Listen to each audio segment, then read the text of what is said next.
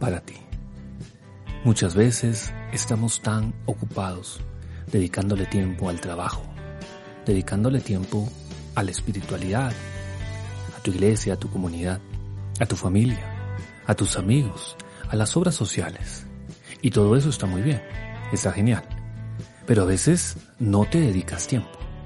Debes sacar un tiempo para ti. Debes encontrarte también con tu soledad.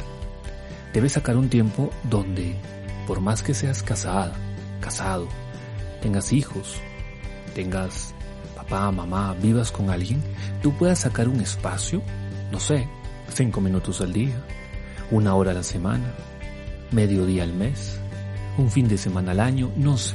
Ponte de acuerdo con las personas con las que vives, pero saca tiempo para poder replantear, para poder pensar sobre las cosas que estás haciendo bien y las cosas que probablemente no estás haciendo tan bien.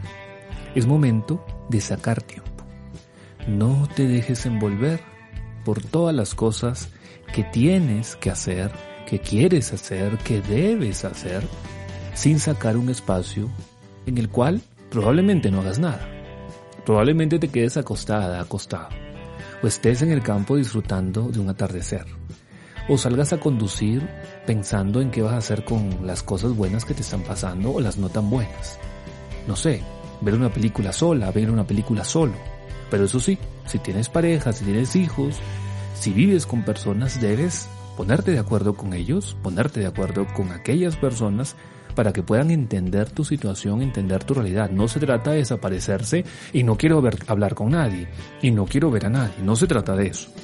Es más bien que ellos puedan apoyarte frente a ese espacio que tú necesitas. Es un espacio corto. No te estoy diciendo que te desaparezcas un mes. No te estoy diciendo que te olvides de los demás. Hay que sacar tiempo. Así sea cinco minutos en el día así sea una hora en la semana. No sé, saca tiempo porque a veces llenarnos de tantas actividades nos agota y no hay tiempo para descansar y no hay tiempo para pensar, para reflexionar, para dedicarnos a nosotros. ¿Tiempo para ti? De eso se trata. Tiempo para ti.